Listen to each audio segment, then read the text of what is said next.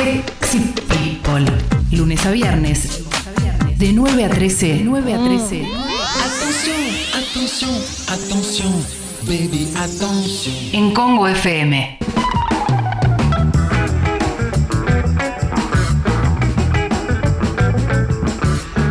Aquí estamos, aquí estamos. Y llegó el momento de, de recibir a Fecito con Hola Internet. Así que cuando quiera, Sucho, que se prende esa play.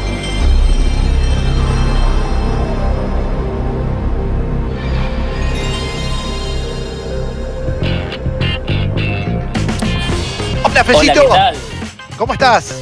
¿Todo bien? ¿Ustedes cómo están, amiguis? Muy bien, Fecito, muy bien, muy Hola, bien. Ansioso de escucharte, Fecito. ¿eh? Tremendo. Nunca, nunca también puesto el sonido de la Play porque ayer se develó cómo es el, el joystick nuevo, el mando nuevo de la PlayStation 5. No veo la hora. ¿Y qué, ¿Y qué onda, Checo? ¿Cómo es? ¿Tiene algún cambio importante? Estéticamente es bastante diferente a los últimos controles de, lo que es las últimas cuatro PlayStation. Es DualSense, tiene que muchos, eh, muchos cambios sensoriales en cómo sentís la mano al agarrar el mando. Los eh, gatillos de L2 y R2 van a ser más gatillos aún a la hora de gatillar un arma, un arco y una flecha, las cosas que acostumbramos disparar en la Play. Y después tiene micrófono integrado y, y opciones Bien. para, para crear contenido con el, directamente con joystick. O sea que vas, vas a tener que usar un auricular o no lo vas a necesitar. Vas a seguir necesitando el auricular, eh, el headset ya forma parte de lo que es la experiencia de Play, pero eh, para mandar mensajes cortos y comunicarte con tus amigos para salir a jugar vas a poder usar directamente el, el mando. Es Eh, interesante. Vi que es como, el formato es como si fuese, es una mezcla entre el de la Xbox y el de la Play. Se, se comentó y de hecho fue como medio una mojada de oreja porque ayer se presentaba la nueva Xbox y de la nada PlayStation publica lo que es el nuevo joystick que llama muchísimo más la atención siempre lo que hace PlayStation porque se consume más la PlayStation y nadie habló de la Xbox nueva, de, la consola nueva. Este fue una mojadita de oreja. Tiene sí, es bastante similar. Eh, perdón, el joystick de PlayStation es histórico, es, es un joystick que cambia a todos los otros joysticks. Para mí es el mejor de todos. Que aparezca el nuevo, el de la Play 5, da mucho que hablar, llama mucho la atención. Bien, bien, bien, bien. Em, Fecito, me interesa el tópico que, que tenías planteado para hoy. Pr- Primero porque tiene que ver con esto un poco, pero, pero, pero bueno, eh, me, me- me copa pensar para adelante. Exacto, exacto. Es imposible no hablar de- del coronavirus para todo de lo que hablamos a nivel actualidad. O sea, interpela absolutamente este, cada paso que damos. Y lo que se me ocurrió a raíz de, una noticia que nos enteramos, por lo menos nosotros el domingo, es eh, evaluar cómo va a cambiar ciertos aspectos de nuestra vida, de la cultura que consumimos y de las cosas que hacemos en el día a día este, a, a raíz del aislamiento que se viene, que no va a dejar de existir. O sea, esta idea de que tenemos, de que tal día, tal fecha se termina todo y el mundo va a ser como lo conocíamos antes, eh, eso es imposible. Todo va a cambiar en, en un montón de medidas. La noticia de la que hablo es eh, la que publicamos en las redes de Congo, y es que en una universidad de Tokio, la, uni- la universidad BBT, que es de, como de negocios, de, como una UADE de Tokio, Sí. eh, hubo una ceremonia de graduación. Obviamente no se podía llevar a cabo porque era un montón de gente en un cuarto. Tokio tiene medidas muy restrictivas para- por eh, la expansión del coronavirus. Entonces lo que hicieron los alumnos y las alumnas de, de esta universidad es eh, atender, eh, ir a la ceremonia de graduación por medio de robots. Hay un robot que se llama New Me, que es un robot que se usa mucho para usos remotos, como por ejemplo para hacer guía turística en un museo y demás. Eh, que se pusieron, se pusieron dos robots con tablets en la cara y cada alumno recibía su diploma de parte del presidente de la universidad, que sí estaba presente, por medio de un robot. Desde su casa Sí. manejaba el robot, recibía el diploma, agradecía y hasta hubo un discurso de colación y, y- y todo el tema. Y fa- los familiares de los y las graduados y graduadas este, a- asistieron a la graduación vía Zoom. Qué loco eso, ¿eh? Eso es loquísimo. Los invito a que se fijen en las redes de Congo. El, domingo subimos la foto. Eh, parece eh, futurista, ¿no? La imagen de el robot acercándose al podio, recibiendo el diploma y agradeciendo con todos los familiares desde sus casas. Nadie se movió de su casa vía Zoom asistiendo a la tan ansiada graduación. Bueno, es, te, te freno ahí un segundo, Fecito. Tengo la sensación de que de que se esto, esto adelantó tiempos del futuro, apuró tiempos del futuro. Yo, eh, eh, hay dos películas que, que no. En realidad, una película y un libro que no paro de recordar con todo esto que estamos viendo. Uno es una película que nos pareció un absurdaje absoluto, una estupidez y que ahora tiene mucho sentido y es El Demoledor. Sí, El, total. Es una, una película de Sylvester Stallone con Wesley Snipes, una película de acción que está buenísima, a mí me encanta, pero me parecía una tontería, en la que congelan a un policía y a un ladrón del presente y los descongelan como que te diga 100 años después, en un mundo futurista.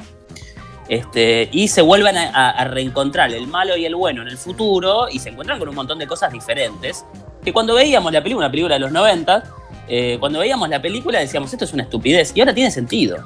Sí, para hacer el amor lo hacen desde lejos, lo hacen mentalmente. Bueno, ahora vamos a hablar del sexo. Y eso es el- cuando la, la escena de Sylvester Stallone con, con Sandra Bullock, que ya no. Cuando él intenta tocarle, ella le dice, no, ahora no se, no, no se coge más así. Ahora es a distancia absolutamente todo. ¿Por qué? Y porque hubo un montón de enfermedades en, Sí. Ahora vamos a hablar del sexo. Pero sí, eh, esa, pel- esa película a mí me llama mucho la atención como un montón de cosas ahora sí se parecen.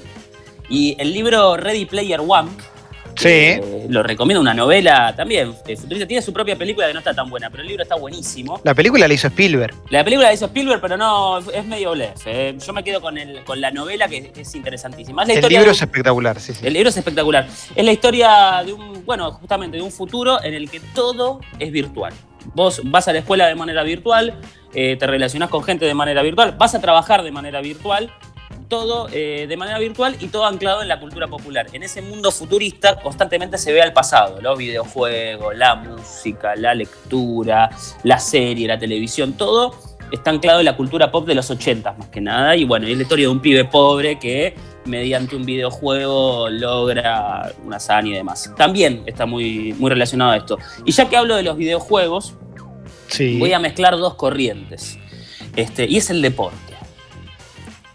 ¿Cómo vamos a consumir deporte o cómo se va a realizar el deporte de aquí a los próximos años? Recién Leo en el Polideportivo comentaba que una probabilidad muy grande es que el fútbol vuelva, pero sin público. Pero pará, ¿te puedo frenar un poco? ¿Puedo dar un paso atrás con respecto Sí. a Ready Player One? Porque una cosa que me viene a mí de Ready Player One es la. es que es un mundo que está primero dividido, muy dividido, entre los que tienen muchísima guita y se pueden salvar de lo que sea, y los, y los que no tienen casi nada y que viven completamente aislados. Pero lo que me interesa de toda esa cuestión es que lo virtual pasa a ser lo real. Entonces la vida está toda dentro de la- del casco que te pones. Y bueno, sí, obviamente que es como muy posapocalíptico, pero no parece algo tan lejano. Parece más cercano hoy que hace un año eso. Eh, totalmente, sí, hace un mes te diría. que Sí. Eh, yo creo que el mundo cambió en un mes. No, Y sí. no- no estoy exagerando cuando digo esto y no quiero sonar alarmante, eh, pero sí estamos vi- evidenciando un cambio enorme que no sabemos bien para dónde va, pero justamente con esta columna intentamos imaginarlo un poquito. Sí. Este, Ready Player One, si lo lees, obviamente eh, se te van a prender alarmas porque habla de un submundo, de un montón de gente postergada, de que la inmensa mayoría trabaja para ese 5% que decís vos, que son los que viven una realidad virtual y no tienen que hacer nada más que vivir una vida virtual. Este, sí, obviamente es alarmante, pero nos ayuda un poquito a jugar y a, e intentar entender qué es lo que se viene. Claro. Este, hablaba del deporte y hacía referencia a lo que, que dijo Leo en el polideportivo, de que el fútbol y los, act- los actos deportivos, los eventos deportivos, pueden llegar a volver sin público, ¿no? ¿Qué es lo que se Sí. analiza? El fútbol debe continuar, los torneos deben seguir, existen contratos, pero no podemos reunir un montón de gente en un estadio, pegada una al lado de la otra, cantando y gritando y, y pasándose saliva. Sí. Este, entonces, los eventos deportivos vuelven a puertas cerradas con una cultura on demand absoluta, pagando por ver los partidos de manera virtual, por internet o por la televisión. Sí. Se recrean los partidos y ¿qué digo con que se recrean? Por ejemplo, el ejemplo de la NBA. La NBA, absolutamente paralizada por el coronavirus, no se está jugando el baloncesto en los Estados Unidos, pero los jugadores de la NBA, los jugadores profesionales de la NBA, juegan un torneo virtual de NBA 2K, del videojuego más importante de básquet que hay. Sí, sí, sí, sí, sí. Lo hacen eh, justamente mañana, de hecho, mañana es 9 de abril. Se juega lo que son los cuartos de final. Sí, esto es. A ver, hay una cosa que yo no entiendo acá. Esto hoy es una suerte de distracción y entretenimiento en esta situación. Ahora, podría llegar a que en algún momento se convierta en algo un poco más eh, profesional, digamos, ¿no? Totalmente, totalmente, porque las transmisiones del NBA 2K Players Tournament eh, superan todo tipo de medición. Millones de personas se ponen a ver cómo Kevin Durant se mide con Derrick Jones Jr., como Trey Young se mide con Harrison Barnes. O sea, eh, mucha gente le interesa ver esports. Entonces, vemos un ocaso, o sea, por un lado, no sabemos si el deporte se va a seguir jugando con público, probablemente durante mucho tiempo no, y entre la cultura on demand. Y por el otro lado, los electronic sports, los, los videojuegos electrónicos online, ganan un peso absoluto. Eh, jugadores importantes transmitiendo cómo juegan entre sí y siguiendo un torneo que se armó de manera, no, sé si improvisada, pero muy sobre la marcha y que generó un quilombo bárbaro. Las, los cuartos de final eh, mañana lo va a estar viendo un montón de gente y todavía quedan las semis y las finales. Este, con un premio, un montón de guita que se va a repartir en beneficencia. Pero eso, créeme, Clemen, que se va a ampliar. Y Todo sí, lo sí, que sí. sea Electronic Sports, eh, eh, el, el Mundial de Fortnite, yo ya lo estoy imaginando. Pero va a además- hacer el Mundial de Fortnite. Pero además hay otras cuestiones también que tienen que ver con industrias que tenían un gran ingreso por eh, la entrada hacia lo presencial, que van a tener que reinventar la manera de, de- de generarlo. Entonces quizás la NBA tenga de una manera un poco más, más incorporada, más profesional y, y- y más cara. Bueno, la parte electrónica, lo mismo el fútbol. Yo pienso el fútbol acá, lo que, lo que va a haber eh, las empresas que lo tienen van a, van a subir el, van a subir el precio del pack, me imagino. Totalmente. Seguramente vas a- va, va a haber otras formas de pagar. Yo qué sé, viste, me parece que de alguna manera hay un nivel de gasto que va a haber que sostenerlo, ¿no? Hay un nivel de gasto que va a haber que sostenerlo. Y a, a ver, hay industrias que van a despegar. La industria on demand va a despegar. El que tenga el paquete de codificado del fútbol va a despegar. De eso no hay dudas. Pero después hay un montón de. hay un montón de industrias al costado que se van a caer. El que vende gorros en la puerta, el del merchandising. El que vende coca- eh, perdón, ¿qué decir? El que vende gaseosa en el estadio. Sí, sí, sí, sí, sí, sí. Hay un montón de logísticas que van a dejar de existir. Estadios absolutamente vacíos. Imagínate, el Monumental o la Bombonera absolutamente vacíos. ¿Por qué? Porque no puede haber nadie, a puertas cerradas jugando. Entonces vos vas a tener monumentos del fútbol que no se pueden reemplazar con nada porque son parte de la historia, vacíos.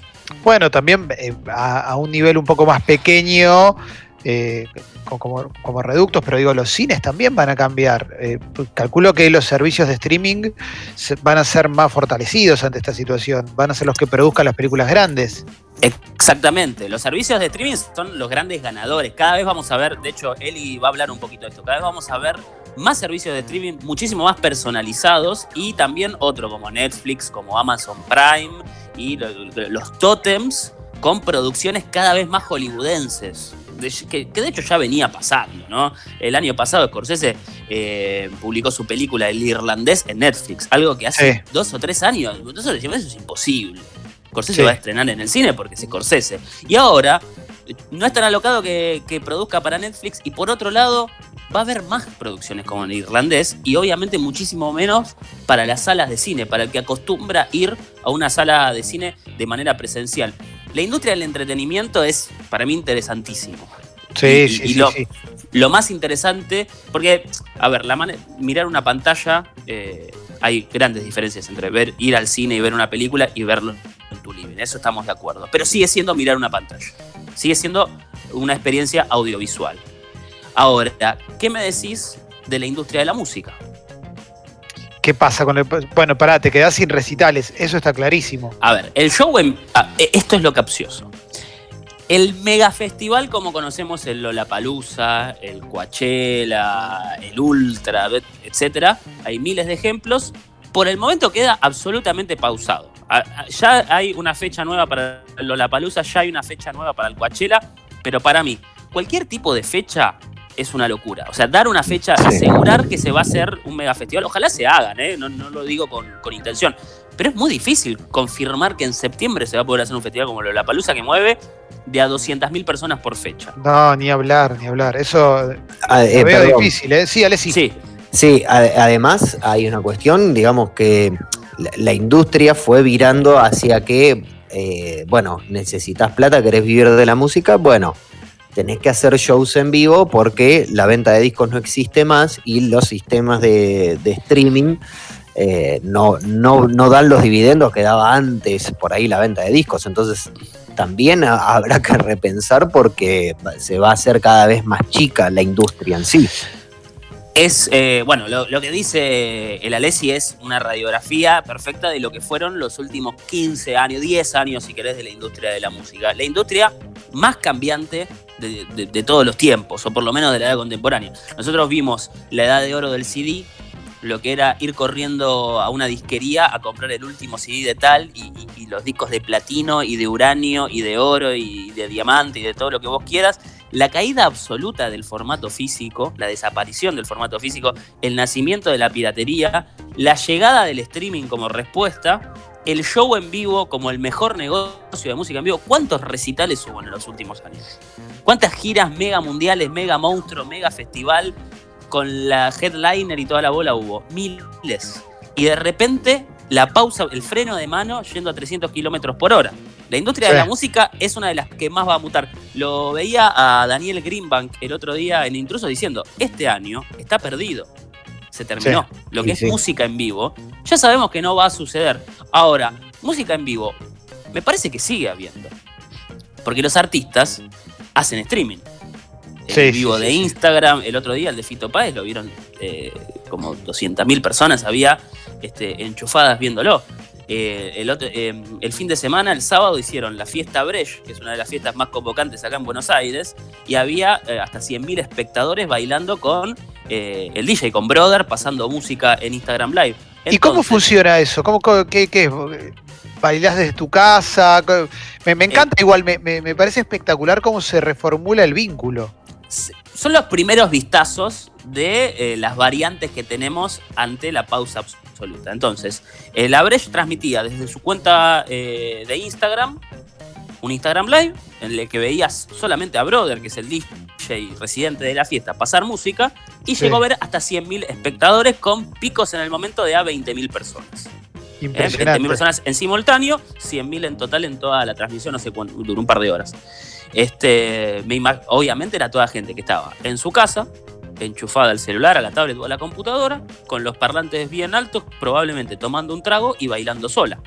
Es eh, distópico lo que estamos describiendo, ¿no? No, ni Que- hablar, que- es increíble. Sí, sí, en sí. una ciudad como Buenos Aires, con la vida nocturna que tiene, que acostumbramos salir de lunes a lunes, de repente estemos todos y todas encerrados y encerradas en nuestros livings, tomando algo solos y bailando solos. Es increíble, es increíble. Me, me llama me llama la atención. A la vez hay algo, te- te- te- no puedo evitar que, que- que me resulte que, que me resulte apasionante. ¿Qué querés que te diga? Es muy loco, pero ¿A bueno. ustedes nos vamos a acostumbrar a eso? Es que no nos queda otra que acostumbrarnos a esto, Jessy. No, pero tal vez si sos una persona que iba a fiestas, eh, quizás deja, deja de tener esa práctica, digamos. Si sos una persona que iba a la Breche, ponele. Ah, no, no- eso ni hablar. Por ahí Eso- no te acostumbrás y, y no lo haces, no te conectás, digamos. Eso está en el individuo, ¿no? Es como el que dice, mira, yo la verdad nunca me pude enganchar a ver películas en casa con el streaming, yo tengo que ir al cine. Pero después hay una industria que se, que se tiene que mover de alguna manera, se Sí. tiene que mutar.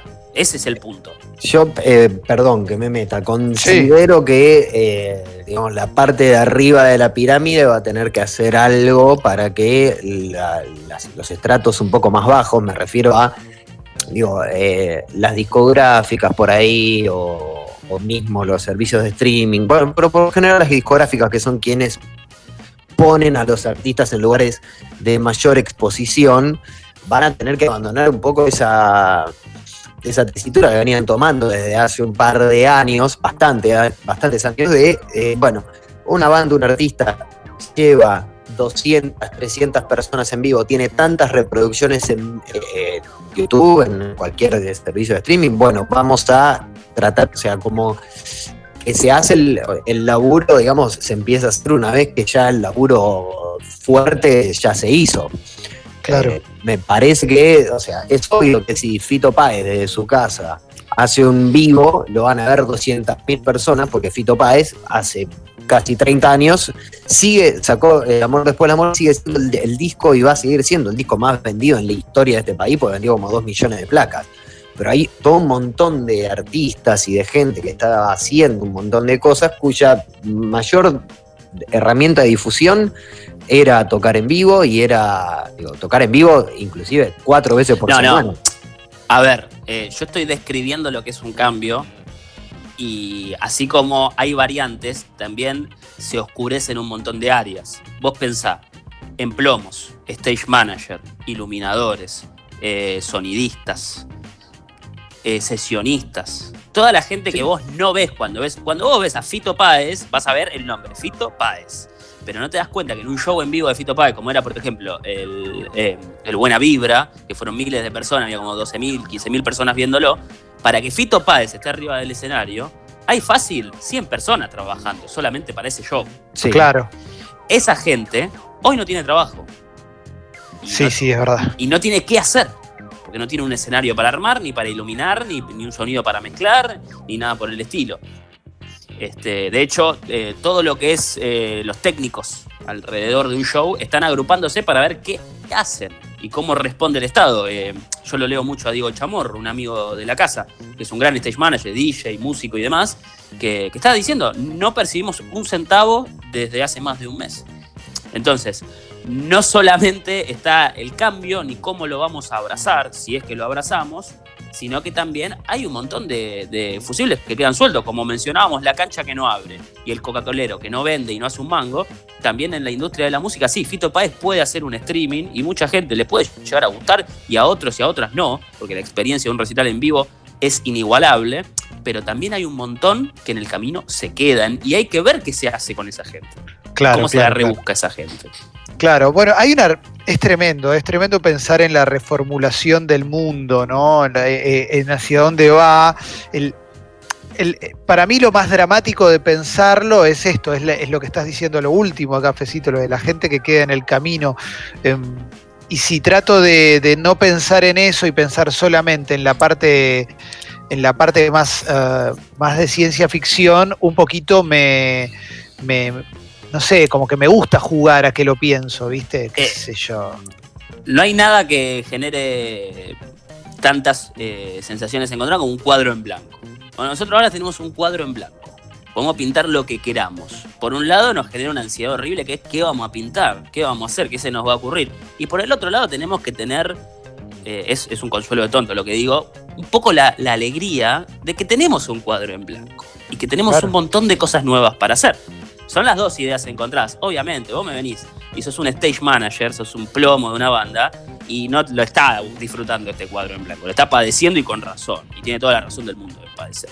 No, Pero por el otro lado, van a nacer un montón de oportunidades nuevas. Mucha gente dirá, che, loco, es inigualable la experiencia de un show en vivo. Y repito, es inigualable. Ir a ver la banda que te gusta, el artista que te gusta, no se compara con verlo con el streaming. Pero hay una realidad muchísimo más eh, fuerte y es que no vamos a poder ir a ver un recital en vivo por muchísimo tiempo.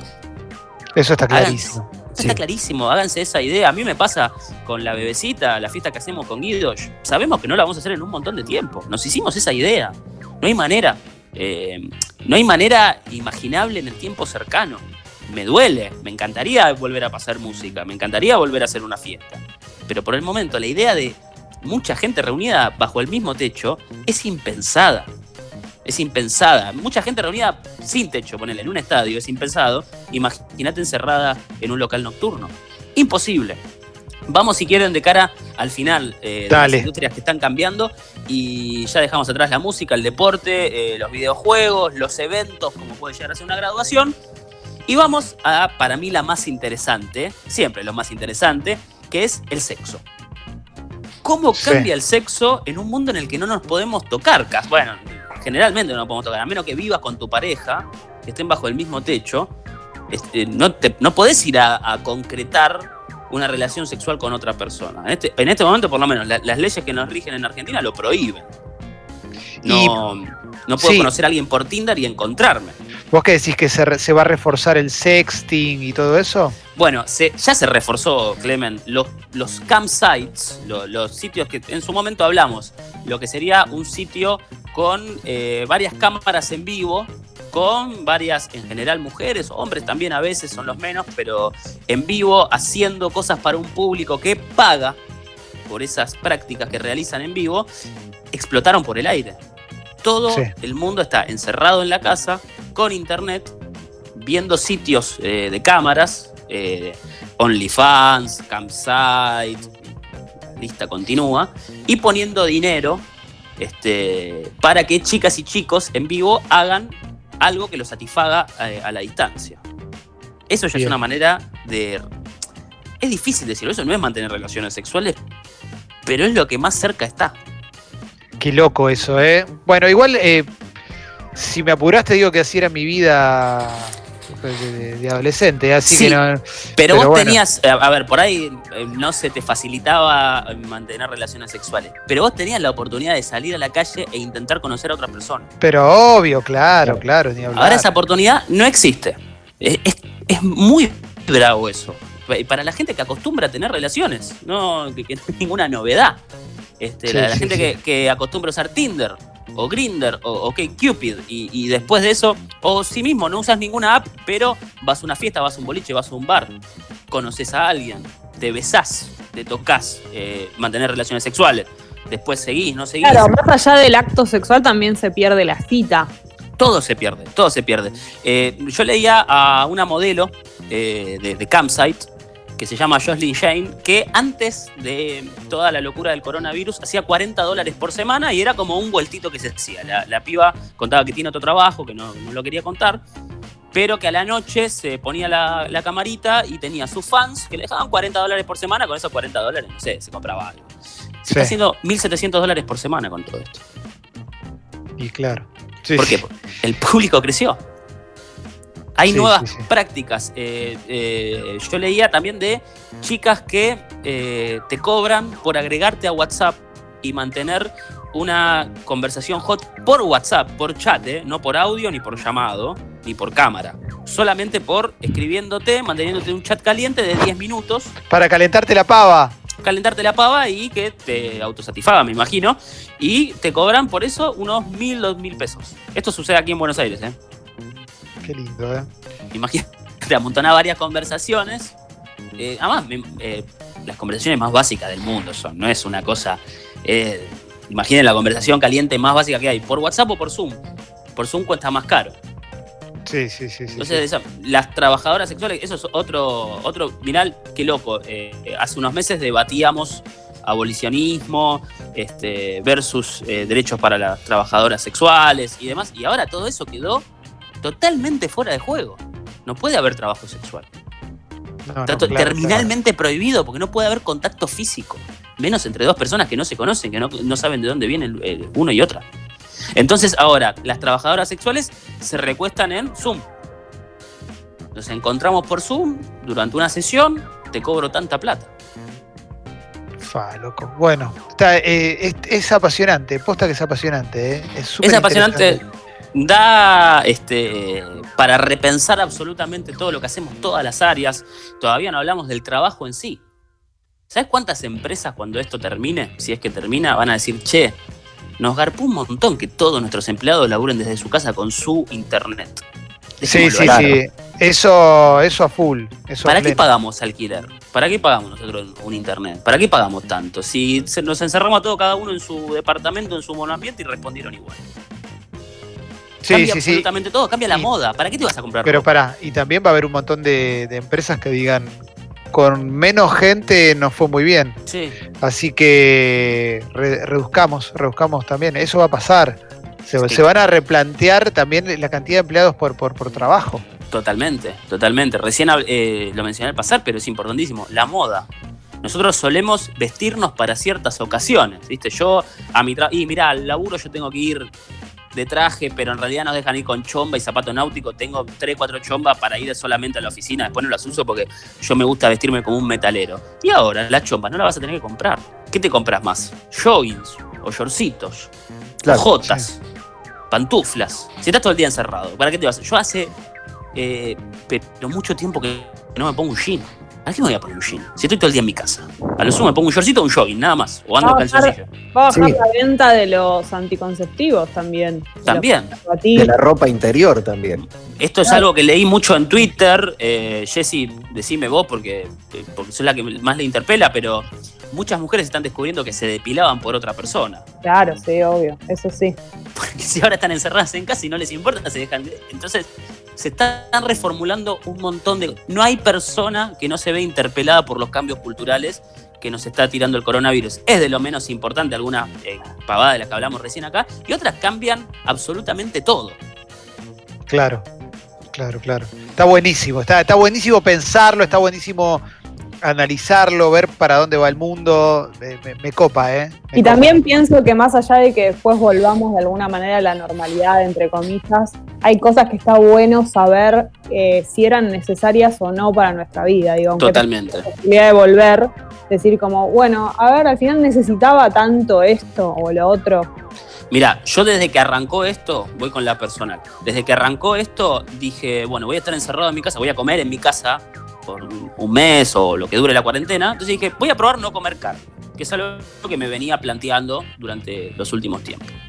Y hace 20 días que no, no pruebo bocado de carne. Que no me dan ganas de comerme un churrasco, ni un pescado, ni cerdo, ni pollo, ni nada de eso. Entonces me di cuenta, loco, comer carne era algo social.